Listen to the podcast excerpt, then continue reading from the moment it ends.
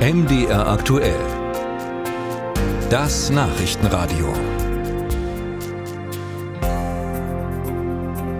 Und da schauen wir jetzt nach Australien, genauer gesagt nach Brisbane, denn da ist es heute richtig dick gekommen für die deutsche Fußballnationalmannschaft.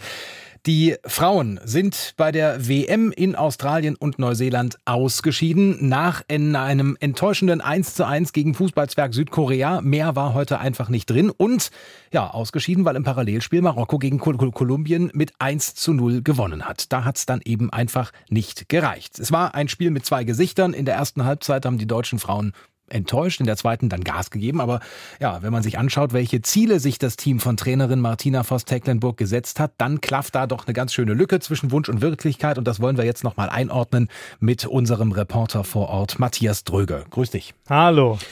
Ja, Mensch, wie ist die heutige Leistung eigentlich zu erklären? Hat man denn den Gegner da völlig, äh, weiß ich nicht, völlig unterbewusst unterschätzt oder hat man sich einfach verzockt?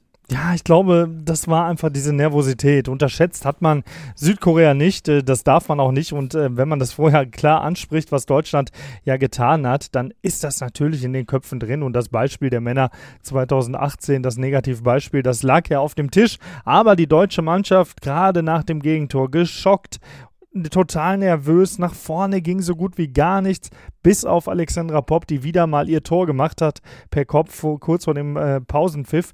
Aber da ging nichts. Durchsetzungsfähig war Deutschland überhaupt nicht, gerade auch im zweiten Durchgang. Und da muss ich schon sagen, das ist schon eine herbe Enttäuschung. Und ja, die Deutschen waren danach auch zu Recht äh, völlig fassungslos. Hm.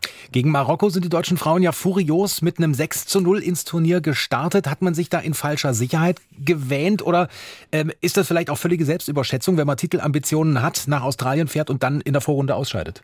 Ja, ja, am Ende wird das äh, sicherlich auch sein, weil äh, Deutschland genau gegen Marokko ein total gutes Spiel gemacht hat und zumindest äh, eben auch die Chancen genutzt hat. Da passte das Offensivspiel, da kamen die Bälle an, da passten die Torabschlüsse und gegen Kolumbien hat man schon gesagt, ja, ja, ein 2, das ist jetzt ja ärgerlich, aber wir haben es selbst in der Hand und äh, gegen Südkorea kommen, das werden wir schaffen. Mhm. Sie waren sehr überzeugt von sich selbst und sind ja am Ende dann wirklich äh, schwer gescheitert. Gucken wir mal noch, äh, das Turnier läuft ja noch ein kleines bisschen. Äh, die WM hat auch schon so ein paar Überraschungen gebracht. Stichwort Ausscheiden der Brasilianerinnen, jetzt also die Vize-Europameisterin. Äh, wächst die Frauenfußball-Elite vielleicht auch weiter zusammen in puncto Leistungsdichte? Kann ich mir vorstellen, ja, definitiv. Also wenn ich sehe, dass auch eine, eine Nation wie Japan da mal kurz die Spanierinnen mit 4 zu 0 nach Hause geschickt hat und äh, ganz souverän da durch die Gruppe gegangen sind, noch kein Gegentor. Japan äh, hat mich persönlich sehr überrascht. Spanien kann ja eben auch kicken.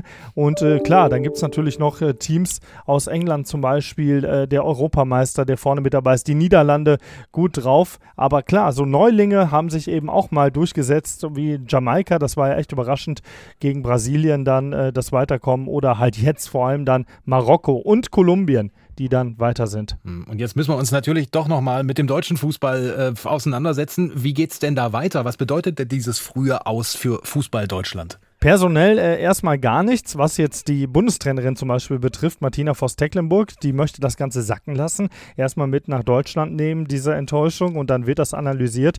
Und äh, sicherlich gibt es in irgendeiner Form Konsequenzen. Für die eine oder andere Spielerin könnte das ja auch das letzte WM-Spiel gewesen sein ihrer Karriere. Ich denke zum Beispiel da an Alexandra Popp, 32 Jahre, VfL Wolfsburg.